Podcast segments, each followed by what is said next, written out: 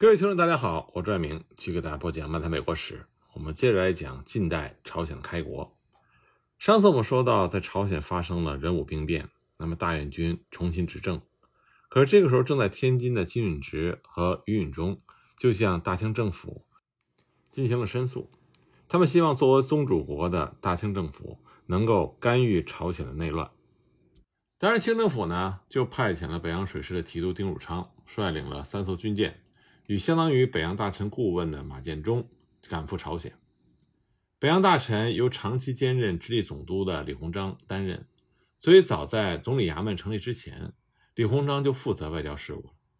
当然，李鸿章因为母亲去世回乡奔丧，代理其职务的张树声当即决定干预朝鲜。那么，想要解散大元军政权的马建忠。在一八八二年八月二十六日，就绑架了大元军，把他押回了天津，将他幽禁在保定府。随后呢，吴长庆就率领了两千名士兵，在二十八日到二十九日袭击了兵变的中心梨泰院和网十里，逮捕了一百七十多人，处决了其中的十一人。担任指挥官的就是后来大名鼎鼎的袁世凯。那么袁世凯以威压的方式就控制了整个朝鲜。爆发于汉城。被称之为大院军叛乱的壬午兵变终于被平息了。这次事件呢，再一次让朝鲜国内外意识到了闵氏政权的残暴和平民对闵氏政权的敌意，以及大院军的直难民心。在此之后呢，大院军仍然深受朝鲜人的拥戴，甚至在后来的甲午农民战争中还扮演了重要的角色。但大院军他是攘夷主义者，又是仅次于国王，足以代表国家的人物。金玉军当时回到仁川的时候，和从中国归来的于允中进行了会谈。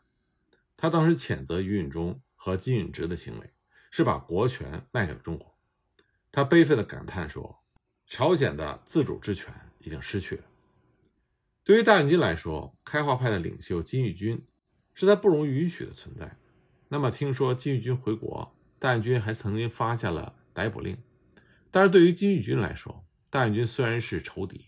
但他仍然是左右朝鲜国权的人物，这也意味着开化派在这个时候发生了分裂，分为了金允直、于允中、金弘吉等人的稳健开化派，以及金玉军、朴永孝、洪英直、许光范等人的激进开化派。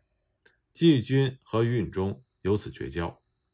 那么，稳健开化派在双重体制均衡的基础上摸索出朝鲜的独立，并不敌视中国，而激进开化派呢？希望以一元的形式进入到万国公法的体系，因此他们敌视宗主国中国。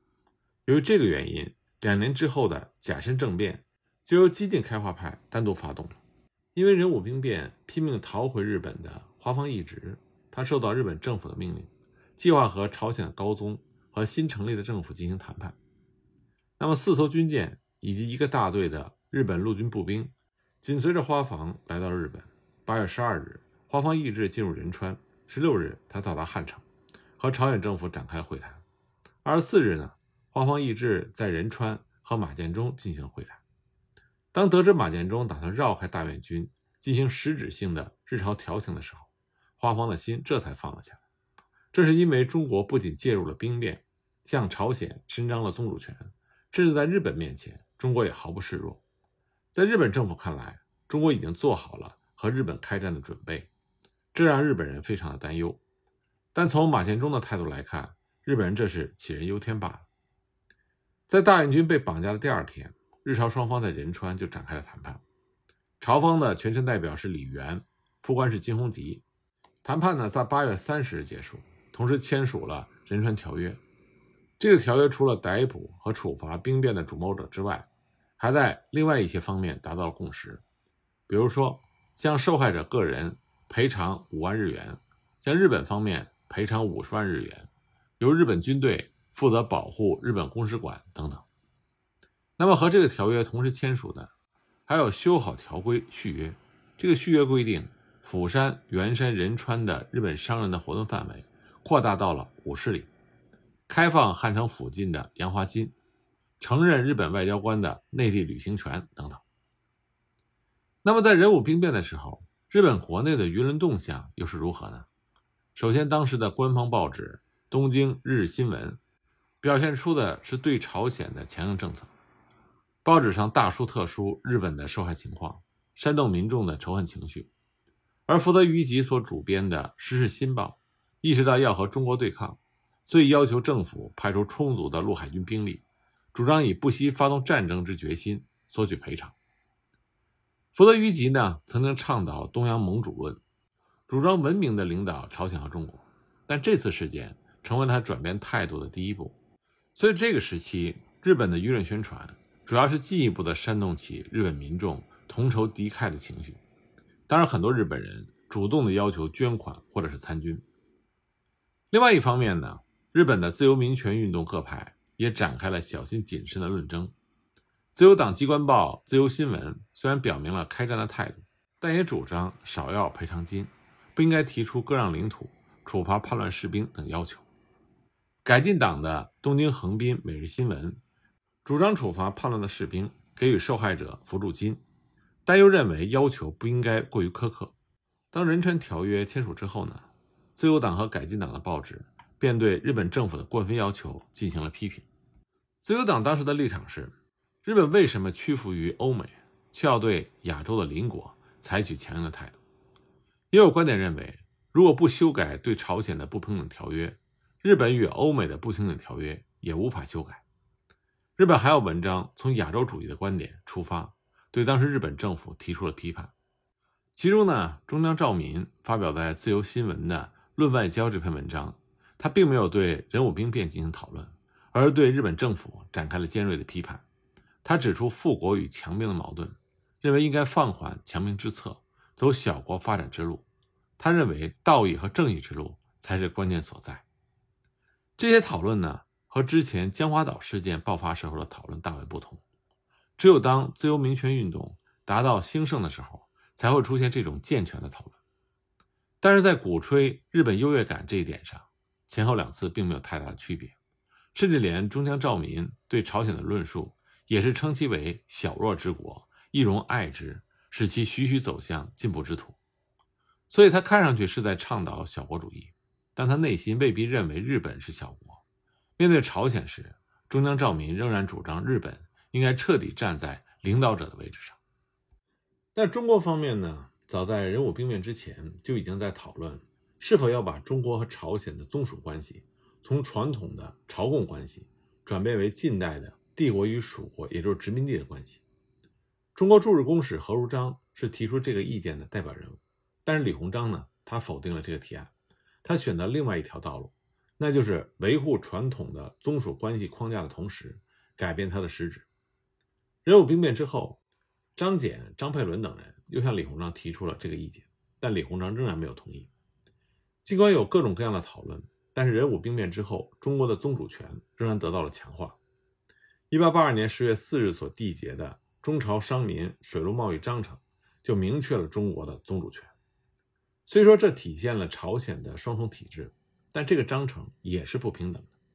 这个章程是在双方达成了宗属关系共识的基础上缔结的。所以，这个章程明确的规定，不能和其他的国家利益均沾。也就是说，其他国家虽然让朝鲜承认了其最惠国待遇，但这个待遇并不适用于中国和朝鲜的这个章程。实际上，在列强的压力之下，中国有时候也不得不均沾利益。另一方面呢，汉城开市，中国商务总办派驻汉城，中国因此可以以管理中国商人的名义干涉朝鲜通商事宜。只要向商务委员提出申请，中国商人就可以到朝鲜的内地行商，这是外国人在朝鲜内地行商的最好待遇。一八八四年之后，中国商人在朝鲜的活动更加的活跃，甚至连治外法权也顺理成章的得到了承认，甚至即使被告是朝鲜人，原告是中国人，中国的商务总办也能够参与审判。中朝商民水陆贸易章程，它比朝鲜和日本。和欧美等国缔结的条约要更加的不平等，但是在朝鲜一方看来，中国并非是要把朝鲜变为殖民地，不但如此，中国反而想把朝鲜作为抵抗列强侵略的防波堤。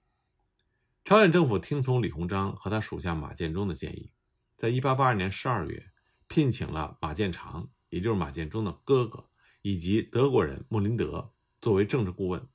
并在这两个人的领导之下，在1883年1月，在朝鲜政府内部新设了同里交涉通商事务衙门，简称为同署或者是外衙门，以及同里军国事务衙门，又称为内衙门。前者呢负责外交通商事务，后者可以视为朝鲜三军府的后身，负责朝鲜的内政事务和军事事务。除了闵氏家族和守旧派之外，开化派也被启用。如外衙门就启用了赵宁夏、金弘吉、金婉直、金玉君等人。穆林德在担任顾问之后，还负责监督关税。内衙门则启用了金允直、洪英直、于允中等人。马建长担任顾问。军政改革呢也同时进行。清军提督吴长庆，他麾下有三千清兵，他把朝鲜军队的改革事务就委托给了袁世凯。袁世凯先以一千名士兵建立了亲军营。下发新式武器加以训练。这支军队呢，由左营和右营组成，后来又增设了前营和后营，形成了四营体制。队长呢，都是由非开化派人物担任。但是呢，袁世凯当时绕过吴长庆在朝鲜所展示出的那种傲慢的态度，招致了很多朝鲜人的反感。而且呢，他麾下的部队纪律不严，屡屡抢夺朝鲜的官民，这也遭到了朝鲜人的怨恨。李鸿章并不打算把朝鲜变成近代意义上的蜀国，而且中国的宗主权越来越强大，这就造成朝鲜的激进开化派认为改变这个现状最为紧要，所以把朝鲜改革的主要矛头指向了中国。而站在双重体制论立场上的稳健开化派则不同，他们虽然也讨厌中国的行为，有时候也会气愤不已，但从中国和列强势力均衡这点来考虑，他们又不得不接受中国宗主权强化的这个现实。当时朝鲜的国王高宗和闵氏家族就是这么认为的。兵变之后的1882年9月，右学池西勇上奏书要求鼓励洋学。池西勇呢，曾经作为使节团的一员前往日本。他在奏书里说，应该设医院，广纳西欧的文化事业，从全国选拔有学识者学习两个月，然后再帮助朝鲜的民众提高意识。池锡勇他不但劝人学习朝鲜策略，还劝人学习《万国公法》这些西欧书籍。他还劝导朝鲜人学习金玉君的《齐和进士》和朴永孝的《地球图经》这两本开化书籍。当然，这两部书呢，今天已经没有存任何的副本了。但由此可知，当时的金玉君和朴永孝已经受到了朝鲜人的关注。他们两个人呢，也是改革的旗手，但改革必须得到闵氏政权的合作。所以，他们就把目光投向了闵永义。此前呢，随着朝鲜国王高宗他发布了亲政宣言，闵胜浩被提升为新的世道。闵胜浩被暗杀之后，他的养子闵永义就成为了和闵妃血缘最近、最受信任的人。金玉君访日的时候，闵永义本应同行，但是因为突发的缘故而作罢。后来呢，闵永义在1883年出使美国，并且会见了美国总统。随之一同前往的是激进开化派的洪英直和徐光范，他们一行人在回国的途中还顺便游历了欧洲，增长了见闻。不过，即便如此，闵永义也没有下定决心改革朝鲜的政治。另外呢，开化派还以别入室的身份辅佐朝鲜国王，致力于高宗的开明化的举措。所谓别入室呢，指的是被允许出入国王内殿的人。开化派人士多出身名门，是有资格成为别入室的。再加上他们又是新衙门中的实力官僚，因此呢，由高宗主导开化派致力的开明化的举措就取得了一些成就。一八八三年二月五日，高宗就发布了政策，国家允许两帮官僚从事商业活动。诸子理学呢，是倡导天理和人欲相斗争。以此为根本法则的朝鲜王朝，自建国以来，都一直采取压抑商人的政策，士族是不能经商的，因为经商就会用来满足私欲。但是高宗的这个新政策的发布，它是具有划时代的意义的，它让朝鲜的基本国策发生了重大的转变，也为朝鲜的资本主义近代化打下了基础。作为别入室受到高宗信赖的开化派，他们就一步步的。主导着开化政策的推进。一八八二年九月，朝鲜政府任命朴永孝作为修信使，前往日本为仁武兵变谢罪。而这也是第一次太极旗作为朝鲜的国旗，在对外活动中第一次被使用。朴永孝当时年仅二十二岁，是哲宗的女婿，位居开化派的首席。那么金玉军也在随行之列。后来通过福泽谕吉等人从中斡旋，朴永孝成功的取得了横滨正金银行十七万日元的贷款，其中五万日元作为对日本赔偿的五十万日元的第一次偿还，其余大部分呢用作朝鲜学生留学日本陆军学校和其他学校的费用。一八八三年二月，朴永孝被任命为汉城府尹，以此作为机会，朴永孝就设立了制造局、巡警局等机构。想把首都汉城建设成为近代化的都市，金玉军呢，则把他和朴永孝讨论的内容写成了论文《制道略论》，在一八八二年十二月发表。不过后来因为朴永孝过早的失去了权力，所以他的这些改革政策最终夭折了。另外，在赴日使节团里还有一位洪英直，他也发挥了非常重要的作用。他研究了日本的邮政制度，在一八八三年四月创建了朝鲜的第一个邮政局，担任总办。